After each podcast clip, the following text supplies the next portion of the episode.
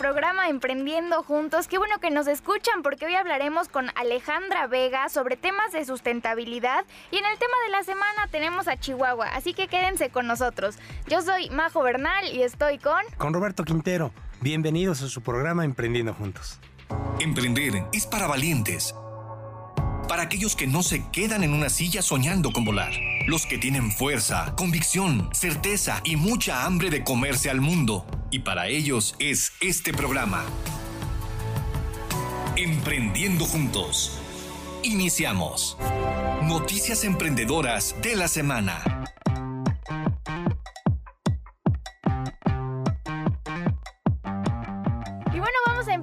Como siempre con la frase de esta semana y pues esta vez la frase es de Michael Jordan, es una frase que me gustó mucho Robert y es He perdido más de 9000 tiros en mi carrera. He perdido casi 300 partidos. 26 veces me confiaron el tiro ganador de un juego y lo fallé. He fallado una y otra vez en mi vida y por eso he sido exitoso. Wow, sí, qué padre. Muy buena, ¿no? Y, creo que refuerza lo que cada emprendedor nos dice, ¿no? Que, que finalmente el éxito es la suma de, fracasos. Sí. Y sabes qué, yo, creo que más auditorio, no tomarnos tan en serio, ¿no? Eh, sí. Yo, yo escuché alguna vez de Javier Solana, un gran emprendedor poblano de estructuras metálicas de Puebla, y él decía, eh, vale la pena tomarse una pastilla de valemadrismo este, diario para quitarnos un poquito el ego, bajarle tantito la autoexigencia y reconocer que somos falibles y que tenemos errores y que a pesar de eso somos exitosos y somos plenos. Pues una muy buena frase de Michael Jordan. Y ahora nos vamos a ir con las noticias emprendedoras de esta semana.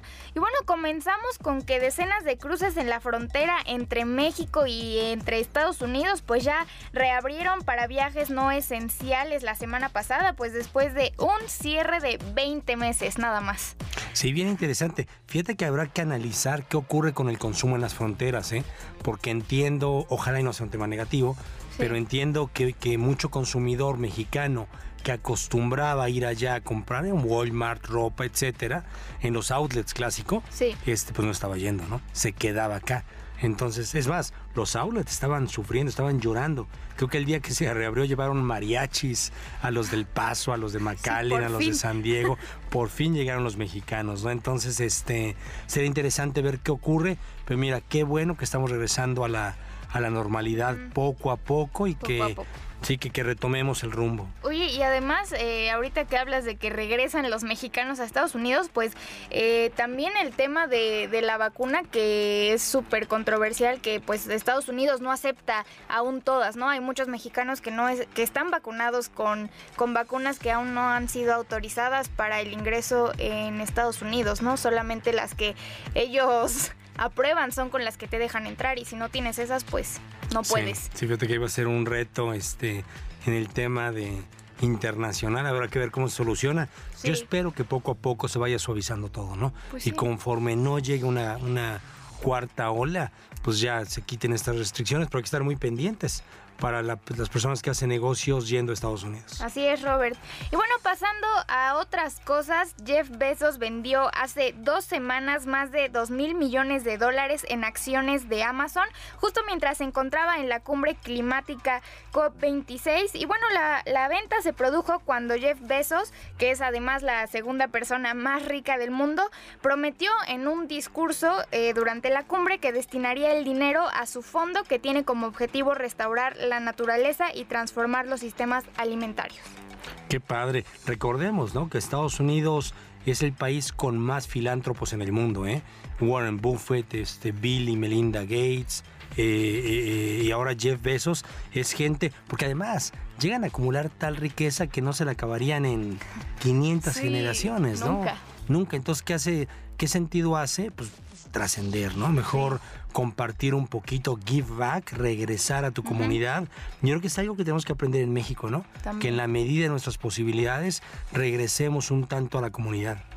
Y bueno, siguiendo en este mismo tema, Grupo Bimbo anunció hace dos semanas su compromiso de lograr cero emisiones netas de carbono para el año 2050. ¿Cómo ves, Robert?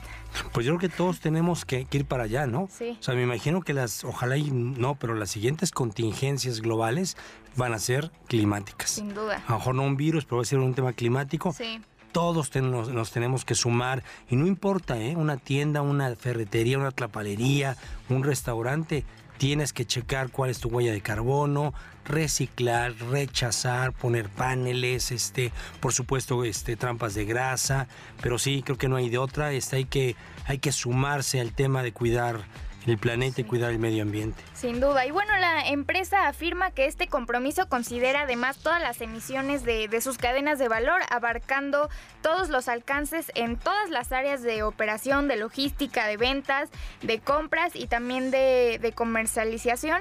Y bueno, el presidente del grupo dijo que es un orgullo para él que la compañía puede seguir contribuyendo a los objetivos de desarrollo sostenible de Naciones Unidas y que busque activamente formas de limitar los efectos del calentamiento global.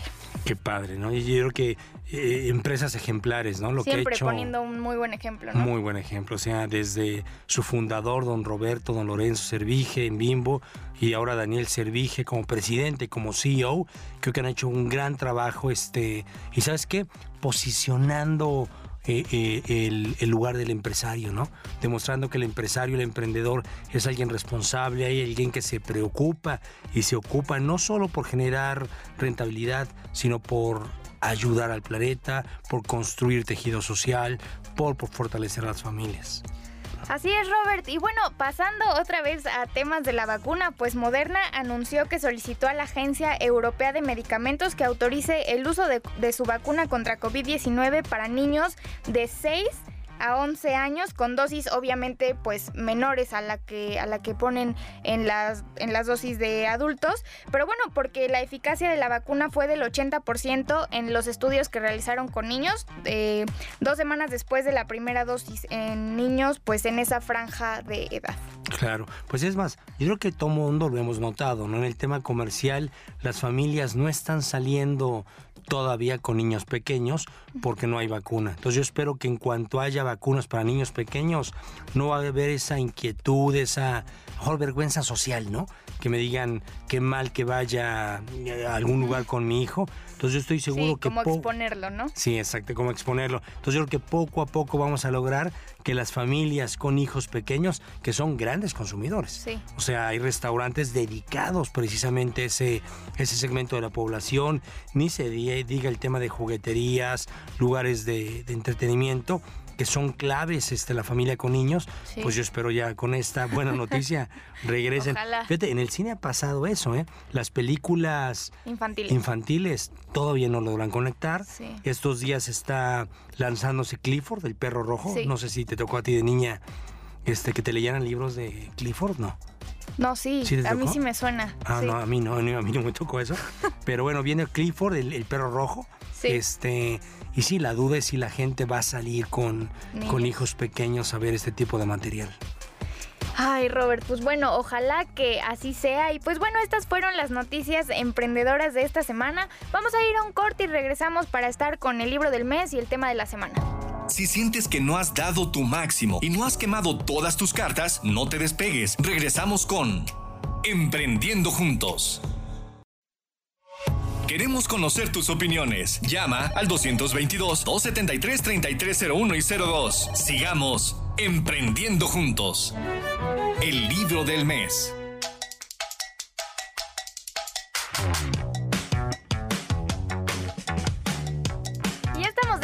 El programa Emprendiendo Juntos y esta semana vamos a continuar hablando del el libro de este mes que es Trabajando Juntos de Michael D. Eisner y bueno pues eh, como habíamos hablado ya la semana pasada pues es un libro que, que habla sobre empresas exitosas y cómo ocurren los grandes socios, ¿no Roberto? Así es y recordemos ¿no? que por lo menos Gabriel Said lo dice en el libro que leímos la el, mes, pasado, pues dice Gabriel que el mexicano y latinoamericano no siempre sabe ser buen socio, ¿no? Y parecería que en otras culturas es más común se da más natural el tema de la sociedad.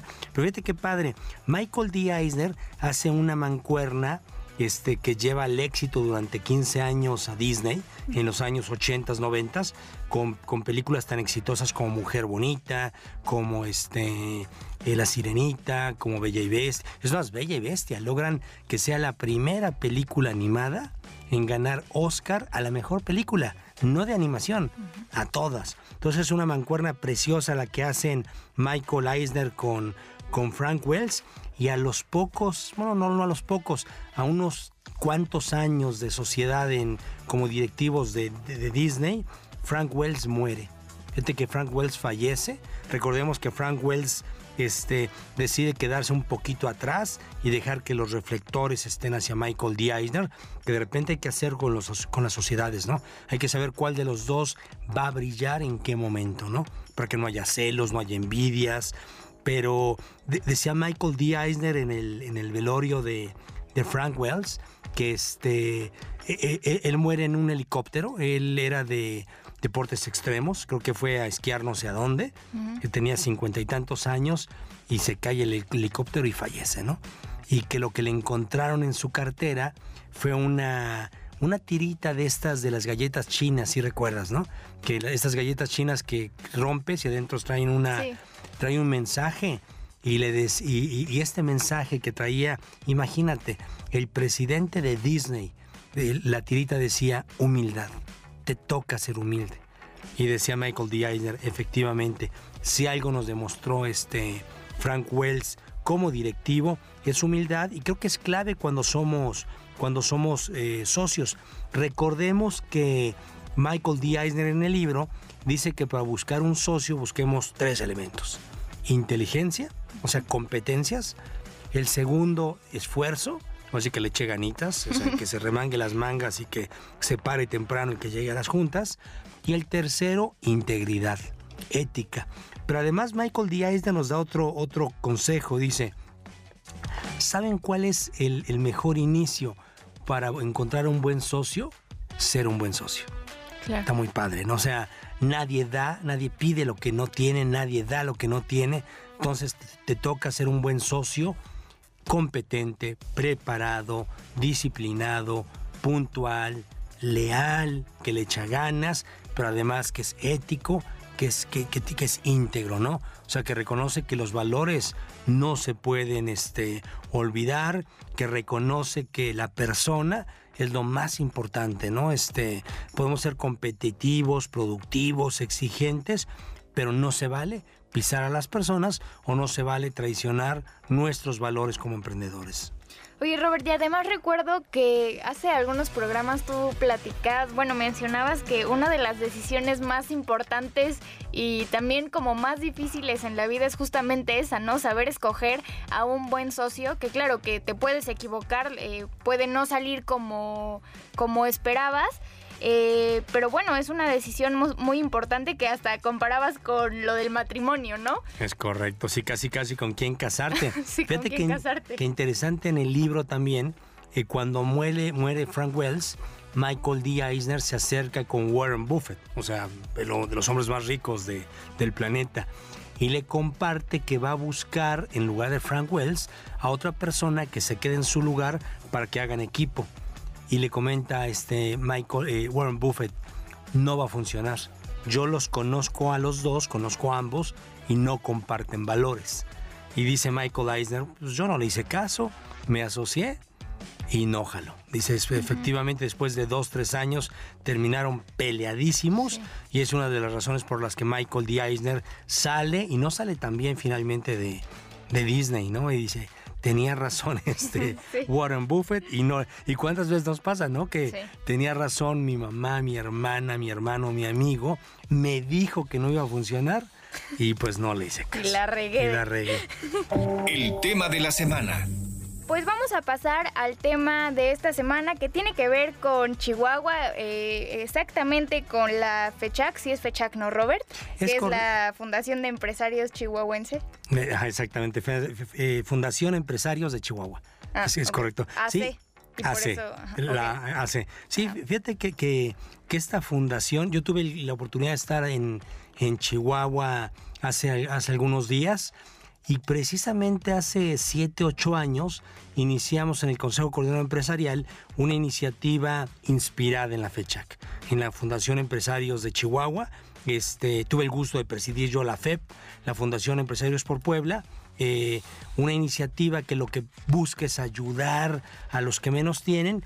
Pero bueno, la FECHAC hace un trabajo maravilloso.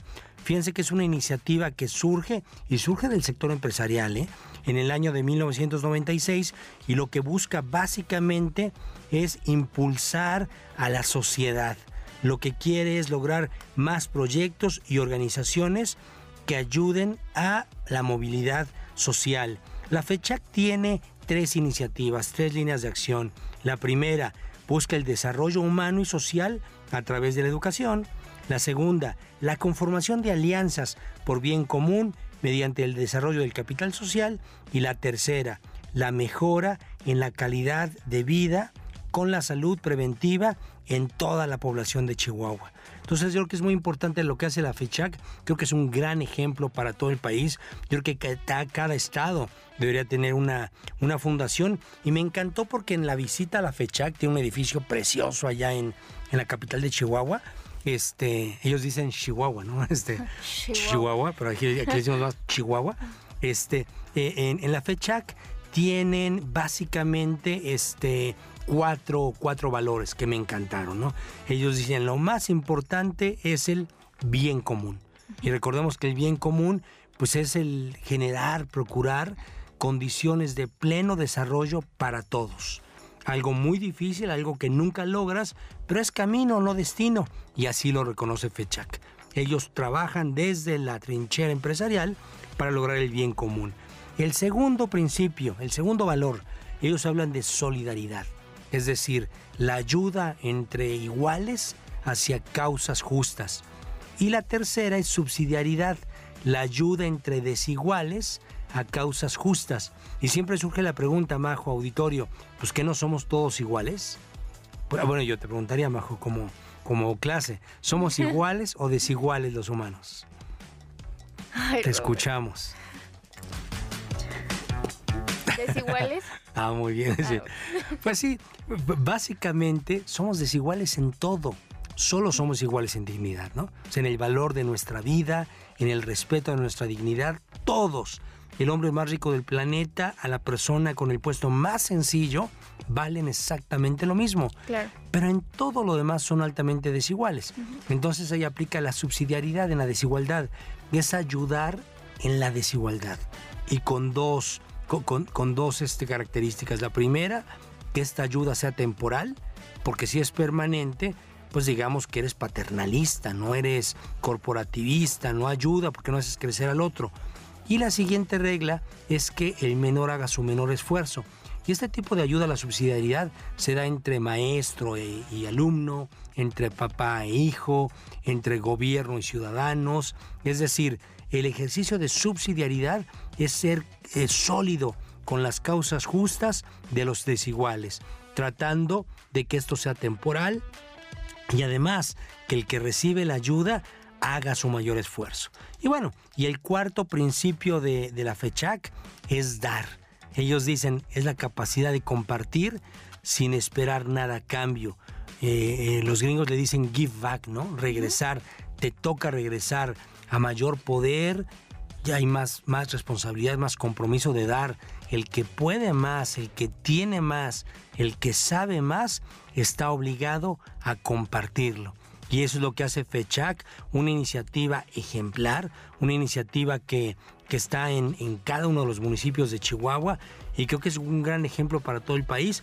Aquí en Puebla tenemos una gran iniciativa que es la FEP, la Fundación Empresarios por Puebla, este, donde por cierto estamos rifando un carro. Por si quieren sus boletos en el anuncio comercial. Ahí tenemos muchos boletos que tenemos que vender. Yo ya compré el mío, eh, por ah, cierto. Muy bien, es un Audi Q. Espero ganármelo. Q5. O por lo menos el viaje a España. Y, además son poquitos boletos. Si haces matemáticas, son, pues, es altamente. Este, sí, las posibilidades, no son tan bajas. Pues es más, ¿sabes quién se ganó el segundo carro? Nuestra invitada Liz de, sí, de Dreaming. De Forever Dreaming. Ella fue la segunda o tercera que se lo ganó.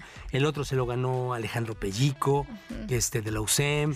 Eh, se lo ha ganado pues gente siempre bien cercana al sector empresarial. Ojalá que este sea mi año. Dios quiera ya vengas en carro y no caminando.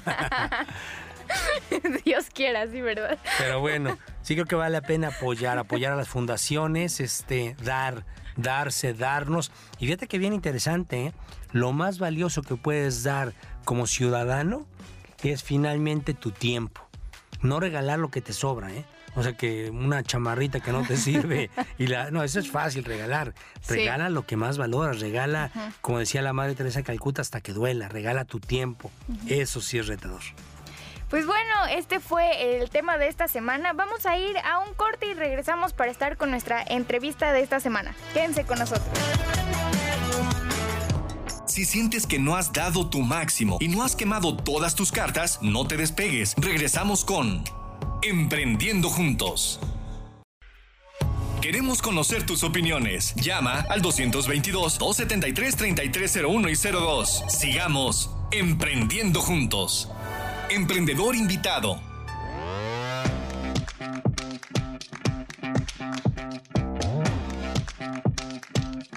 Regresamos al programa Emprendiendo Juntos. Gracias por estar con nosotros.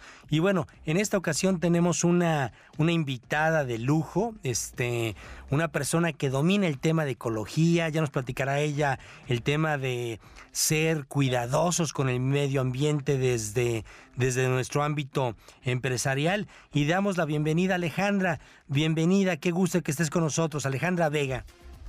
Hola, mucho gusto, muchas gracias por la invitación. Yo feliz de compartir este momento con ustedes y su audiencia. Gracias. Muchas gracias, Ale. Un gusto que estés con nosotros. Y bueno, vamos a empezar la entrevista de hoy. Pues nos gustaría que para empezar nos dijeras en dos minutitos quién es Alejandra Vega. Ay, bueno, pues eh, yo soy diseñadora de profesión y especializada en ecodiseño a través de mi investigación de maestría. Y bueno, a partir de entonces yo he impartido clases en la Universidad Iberoamericana Puebla que tienen que ver con el diseño y la sustentabilidad. Doy clases en la licenciatura de diseño industrial y pues mi, mi objetivo y mi propósito ahí es encaminar a los diseñadores industriales para que su práctica eh, profesional tenga estos lineamientos de sustentabilidad, que utilicen el ecodiseño para diseñar productos porque los diseñadores desgraciadamente hemos sido los causantes de muchos de los estragos ecológicos que ahora estamos viviendo. Entonces, bueno, mi pasión es, en general todos estos temas. Eh, soy vegetariana, trato de llevar todo esto también a mi vida personal y pues me encanta dar clases porque me encanta ver cómo se les abren los ojos a los chicos que están empezando y se están formando como diseñadores ante estos temas que aparte son urgentes de abordar, ¿no? Esa soy yo. Padrísimo. Oye, y cuéntanos, ¿tienes un placer culposo? Algo que pues pondrías en tu currículum, Ale. y que pues sea legal. Este, mm, tengo que decir cuál es. Pues mientras sean legales, sí. Bueno, la verdad es que a veces, sí me he hecho mis tamales de pollo, aunque soy vegetariana. Eso es un placer culposo. no puedo evitarlo. Amo los tamales verdes. es, un, es un pecado este vegano, digamos, ¿no? Exactamente. Oye, ¿y cómo se llamaría un libro que tratara sobre tu vida? Ay. Están buenas las preguntas, ¿no, Ale? Oigan, no hubieran avisado que me iban a preguntar esto. Qué bárbaro. Yo me preparé para otros temas. Ay, pues no sé. Yo creo que eh, las rutas exóticas de Alejandra Vega o algo así. Porque la verdad es que sí he tomado caminos que no esperaba tomar y pues estoy en un punto en donde jamás me imaginé que iba a estar. Excelente. Oye, ¿con qué personaje de la historia te hubiera gustado tomarte una foto? Personaje de la historia, ay, pues con varios, fíjate. Sobre todo estas personas que vinieron como a mm, romper esquemas y justo en el tema ambientalista, pues muchos de ellos Eh, por ejemplo, con Rachel Carson me hubiera encantado, que pocos la conocen y la verdad es que hizo muchas cosas por la humanidad, que fue la que detectó que el, eh, el TNT, eh, ¿cómo se llama? El, se me fue la palabra. Estos insecticidas que se aplicaban para cualquier El DDT, cosa, ¿no? el DDT, ya iba a decir TNT. El DDT, este, ella fue la que expuso todo el problema del, del DDT y bueno, pues yo la admiro muchísimo y de hecho en mis clases siempre hablamos de ella y ella es uno de los tantos personajes que me, me hubiera gustado tomarme mi foto con ella. Ay, mi, fí- fíjate, Ale, eh, eh, es un tema que a mí me pega en lo personal. Yo, yo viví un cáncer hace 16 años, un linfoma de Hodgkin. No se Ajá. conoce por qué surge, pero lo que he leído es que seguramente lo genera el DDT. Imagínate. No me digas. Sí, hombre. Ay, sí, es que fíjate que nosotros vivimos en medio de tantas sustancias y no sabemos el peligro que son, ¿no? Porque la industria incluso no lo sabe, ¿no? Se va se va viendo esto con, conforme pasa el tiempo y antes del DDT pues se, se lo echaban hasta los niños para desinfectarlos sin saber todo esto que ahora sabemos, ¿no? Sí, claro. Sí, hasta para quitar, para quitar piojos lo hacían, ¿eh? Increíble, sí, correcto. ¿no? Hasta había cremas, creo, faciales con Sí. esos con esos este tóxicos. Oye, Ale, y cuéntanos qué significa tu familia para ti. Ay, pues mi familia pues, significa muchas cosas, ¿no? Son los pilares de mi vida. Eh, yo nunca he tenido una familia muy normal, ¿no? Eh, no tuve mamá desde chiquita, entonces, bueno, eso ya hizo que mi, mi familia no fuera normal. Entonces, pues, se hicieron más fuertes los pilares que fueron mi, mi padre, mi abuela, mis hermanas, y pues aunque no somos la familia que nos reunimos cada ocho días, pues sí significan un apoyo muy fuerte para mí en todos los aspectos. ¿Qué pasa? Sí. Oye, ¿y quién ha sido clave en tu desarrollo profesional? Híjole, fíjate que ahora que lo mencionas, creo que mi esposo, y no en un plan eh, romanticón, digamos, sino que mm, él es doctor en física, él es un científico, es investigador, Wow. Y bueno, yo lo conocí eh, hace ya nueve años y yo tenía mi licenciatura de diseño y había trabajado como diseñadora y así había sido mi vida profesional. Y él fue el que me abrió los ojos ante la posibilidad de poder entrar a una maestría a, a mi edad, ¿no? Porque, bueno, una maestría la haces a los 20. Yo no voy a decir qué edad tengo, por supuesto, pero ya no estoy Muy en los joven. 20 ni en los 30, pero él fue el que me impulsó a tomar este camino que yo pensé que ya no me tocaba vivir por la edad, ¿no? Y la verdad es que eso ha cambiado mi vida por completo, porque pues me ha permitido eh, abrir mi visión ante el mundo y muchas cosas importantes, ¿no? Y mi incidencia posible ante esta, en, este tipo de temas, ¿no? Entonces, bueno, yo creo que impulsó de alguna manera esta motivación que él me creó para poder ahora pues tomar este camino que estoy tomando, ¿no? Oye, una pregunta. ¿Y es tu esposo quien, quien te mete la cosquillita del tema ecología o viene de antes? ¿O en qué momento te haces consciente de ese, de ese tema tan importante para el planeta? Mira, él, lo me introduce es al estudio realmente, porque él como científico ya se imaginarán que es el estudioso que se la pasa escribiendo artículos científicos y todo, ¿no? Claro. El tema ecológico yo definitivamente lo traigo desde hace muchos años y todo empezó con mi amor a los animales. Yo desde chiquita fui perrera y cuando tuve la oportunidad de ser independiente económicamente me puse a rescatar animales de la calle y de hecho yo eh, eh, tengo una organización de rescate y de adopción de perros y gatos. Entonces, pues obviamente te sensibilizas y no nada más son perros y gatos, ¿no? Tengo pues un enamoramiento total con todos los animales, amo la naturaleza eh, y bueno, el conocer también todos estos temas que son referentes al impacto ambiental, obviamente te abren los ojos y te hacen tener que tomar una decisión en tu vida también de llevar las cosas a un nivel personal, ¿no? Entonces, pues obviamente el consumo de las cosas que yo necesito, pues siempre están basados en ciertos parámetros. Trato de no consumir de más, de consumir ciertos artículos. Dejé la carne hace 15 años. ¿Cómo eh, crees? Y una serie de decisiones, ¿no? Ay, qué padre, qué interesante, qué bien. Sí, y cuando yo entro a la, a la maestría buscando esta, estos temas de investigación, pues me di cuenta pues que tenía que ir por ahí, ¿no? Porque era como parte de mi personalidad y bueno, de ahí yo he aprendido muchísimo, ¿no? Claro. Oye, cuéntanos, Ale, ¿eres más de vino o de cerveza? Ay, pues Fíjate que de vino, aunque últimamente le he pegado a la cerveza. Con el COVID, ¿no? sí, no, la cerveza, que las dos son muy ricas. Y el vino luego ya como que no me cae muy bien, entonces ya regresé creo a la cerveza.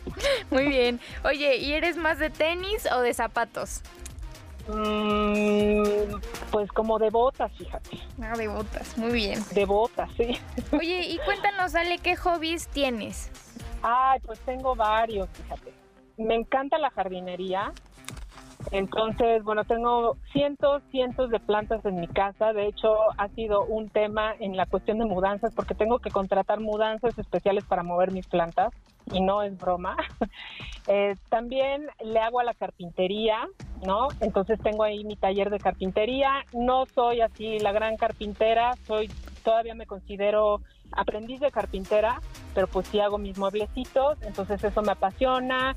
Y pues también armo mis polinizadores, eh, tejo, bordo. O sea, soy también como, tengo características de estas mujeres antiguas que les gustaba bordar y que la verdad me da gusto ver también ahora, hoy en día, que lo siguen haciendo y que aparte los hombres lo hacen, ¿no?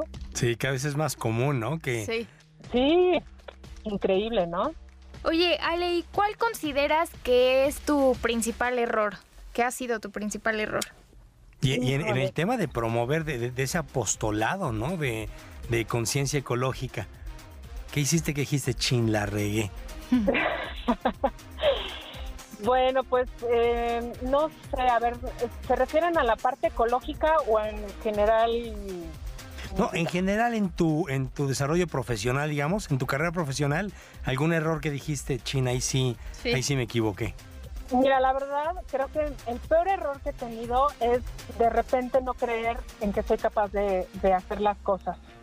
Eh, y esto, digo, quizás es como abrir un poco mi corazón, pero a veces eh, sí, obviamente como que temo al éxito quizá, o temo a, compartir lo que sé, o a aspirar incluso algunas cosas. Eh, que de hecho ya tendría ahorita capacidad de hacer, por ejemplo, con todo el conocimiento que tengo de economía circular, de ecodiseño, de todos estos temas de sustentabilidad, y a veces como que me da un poco el síndrome del impostor, ¿no? Eso sería como mi, lo que reconozco en mí. Pero ya les abrí mi corazón, eso no lo pongan mejor en Muchas gracias, no, gracias, por la, por la confianza. Ale, vamos a, una, a un corte comercial este, regresamos, no se vayan, estamos en el programa Emprendiendo Juntos. Si sientes que no has dado tu máximo y no has quemado todas tus cartas, no te despegues. Regresamos con Emprendiendo Juntos. Queremos conocer tus opiniones. Llama al 222-273-3301 y 02. Sigamos Emprendiendo Juntos. Y regresamos al programa Emprendiendo Juntos. Muchas gracias por estar con nosotros y estamos entrevistando a Alejandra. Ale, una pregunta más. ¿Le toca a un emprendimiento, un startup, un joven que está arrancando un proyecto tradicional, base tecnológica, preocuparse por el medio ambiente? Definitivamente. Definitivamente, y yo creo que eso ya no es un lujo o una opción que uno puede decir si lo tomo o no lo toma. Eh, definitivamente ya todos los emprendimientos en cualquiera de los sectores que sea, en cualquiera de las disciplinas, debe de contar con este factor de considerar el medio ambiente, porque finalmente es el sistema más grande de todos. Es el que contiene el sistema industrial, que son las cosas que nosotros producimos, y el sistema social, que son las personas que lo conforman. Y si no existe este sistema ecológico, que es el planeta mismo, pues no puede existir nada, ¿no? Entonces yo creo que las empresas, los emprendimientos no, no deben de estar peleados justamente con el medio ambiente, sino trabajar con él, ¿no? Y a favor de él, porque es, es, nuestra supervivencia finalmente. Por supuesto. Oye, Ale, y un quita eh, tumbaburros, como dicen, ¿no? O sea, ¿cuál es? Yo, yo tengo una, eh, te lo comentaba, ¿no? Creo que a nivel empresarial tenemos una confusión entre eh, entre orgánico, responsable, light, eh, comercio justo. Hacemos como una mezcla, un Frankenstein extraño. Este, ¿Cuáles son los tres o cuatro conceptos que debemos de tener claro los emprendedores cuando hagamos nuestro plan este, ambiental? Bueno, pues mira, son varios, eh, pero yo creo que siempre se debe de iniciar por detectar y definir los propios problemas de una empresa. ¿No? Incluso estos problemas que son, pueden ser fugas de, presupuesto o problemas con los empleados, se tienen que detectar primero. Y también, eh, pues, explorar este potencial de los servicios que o, productos o departamentos que las mismas empresas ya tienen, ¿no? Explorar este potencial, porque muchas veces nos quedamos en cortito cuál es qué es lo que tenemos que hacer y no nos abrimos a otras posibilidades.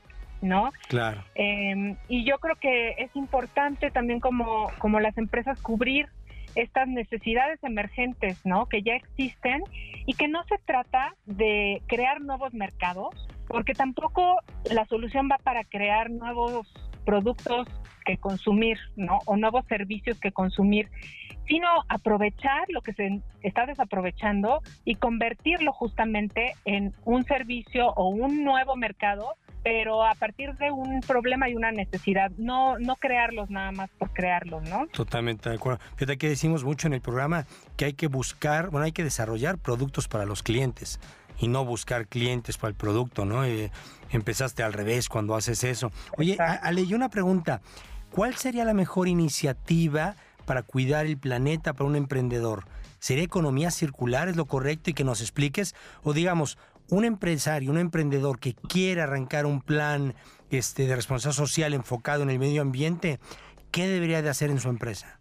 Bueno, yo creo que obviamente independiente del giro de la empresa o del emprendimiento, tiene que insertar esta parte de sustentabilidad que va a ir justamente evolucionando dependiendo obviamente el sector y el, tema en cuestión de la empresa, pero que tiene que ir insertando estas, eh, pues tanto normativas como lineamientos propios de la empresa hacia lo sustentable y también sin dejar a un lado la parte social, que eso implica no nada más los empleados, sino los consumidores. Entonces realmente ver un poquito más allá de solamente la ganancia monetaria que puede ser un emprendimiento, sino también buscar eh, crear un beneficio para las personas y crear un beneficio para distintos sectores, ¿no? Incluso también un beneficio ambiental. Excelente. Oye, eh, y, creo que el tema Profit People Planet, ¿no? Las tres P's que nos toca procurar como, emprendedores. Oye, y un consejo, digamos, alguien, un, un, microempresario, alguien que abrió una ferretería, ¿cuál sería el checklist? ¿Qué son los cinco temas que un, un, un, empresario con una ferretería, una sola unidad, debería de cuidar para este, ser socialmente responsable? Bueno, pues mm, ese checklist eh, podría ser obviamente más de cinco cosas.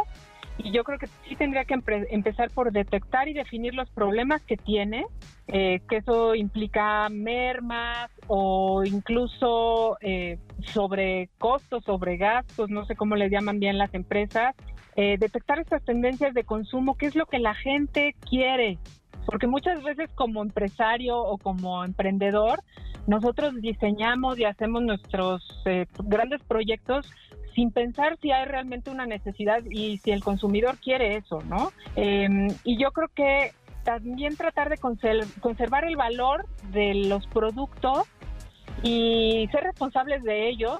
Y estoy pensando quizá eh, en empresas que se refieran a productos, pero bueno, obviamente también pueden ser servicios, ¿no? Que eso también es es algo que se está dando mucho y que está cambiando un poco también la visión de ser un producto a ser un sistema producto. Entonces, eh, también conservar el valor de estas materias primas, ¿no? Buscar de qué, mate, de qué manera se pueden volver a reinsertar en el ciclo de vida de un producto, que bueno, esos ya quizás sean términos de sustentabilidad, pero creo que todo el mundo los puede entender y de proveer pues finalmente a través de todo este ciclo de vida del producto que o servicio que uno está em, ofreciendo siempre alternativas que protejan la parte social, la parte ambiental y la parte económica, que por supuesto que también es muy importante porque es de lo que vivimos, ¿no? Claro, por supuesto. Y una cosa muy importante es también poder crear estos modelos de negocio, que es lo que yo creo que también tienen que tener estas visiones de emprendedores, crear modelos de negocios en donde se beneficien justamente los distintos sectores y grupos de empresas, pero también las pequeñas empresas o comunidades o las personas que también están luchando por salir adelante y no saben cómo. Y es finalmente la economía circular hacer sinergia entre todos, ¿no? Totalmente de acuerdo, nos toca a todos. Oye, leí una pregunta más. Con respecto a diseño industrial, ¿cómo lograr que México a mediano plazo fuera potencia en esto, en el ecodiseño? ¿Cómo lograr que seamos como Vancouver, como Milán, y que seamos punta de lanza en el tema diseño y además diseño, ecodiseño, como tú decías? Bueno, mira, yo creo, y ese es un tema obviamente a discutir, eh, mucha gente piensa que las pequeñas acciones van a hacer el cambio y yo creo que sí tienen mucho que ver, pero creo que las grandes acciones y los grandes cambios e imponer nuevos modelos de negocio y de producción vienen obviamente nuestros gobiernos y de las empresas. Claro. ¿No? Ahora que sucedió la o está sucediendo la COP26 en Escocia, no sé si ustedes sepan, bueno, se están reuniendo para hablar estos temas de cómo reducir los grados ya del calentamiento global, pues eh, también se habla de por qué no invitaron a las empresas, ¿no? Ellas son grandes generadoras de este problema y también podrían aportar grandes soluciones. Entonces yo creo que, que si no somos Vancouver y si no somos primer mundo en eso, es porque nos falta trabajar en, en equipo, ¿no? Trabajar en conjunto y realmente enfocarnos hacia estas metas muy claras que tienen estos, estos países de primer mundo que son muy concisos, muy concretos y decir hasta aquí vamos a llegar con esta manera de hacer las cosas y vamos a modificarlas, ¿no? Claro que no es fácil, o sea, nosotros como México somos un país que producimos petróleo, tenemos mucho petróleo y el no aprovecharlo pues también quizá no sea la mejor eh, la mejor idea, ¿no? Claro. Pero también eh, tratar de aspirar a estas energías limpias, empezar a movernos hacia ellas para que poco a poco, quizá en 20 años, ya podamos hablar que nos movemos más en energías limpias que en el, en el petróleo, que finalmente son combustibles fósiles, ¿no? Claro. Oye, Alejandra, pues mil gracias, mil gracias por compartir, por educarnos a los emprendedores en el tema de cuidar el planeta y por tu tiempo, por tu testimonio. Y bueno, nos vemos la próxima semana, nos escuchamos la próxima semana en el programa, ya, me está aquí buleando Majo, la próxima semana en el programa Emprendiendo Juntos. Ale, muchas gracias, un fuerte abrazo. Gracias, Ale. Igualmente, muchas gracias a ustedes.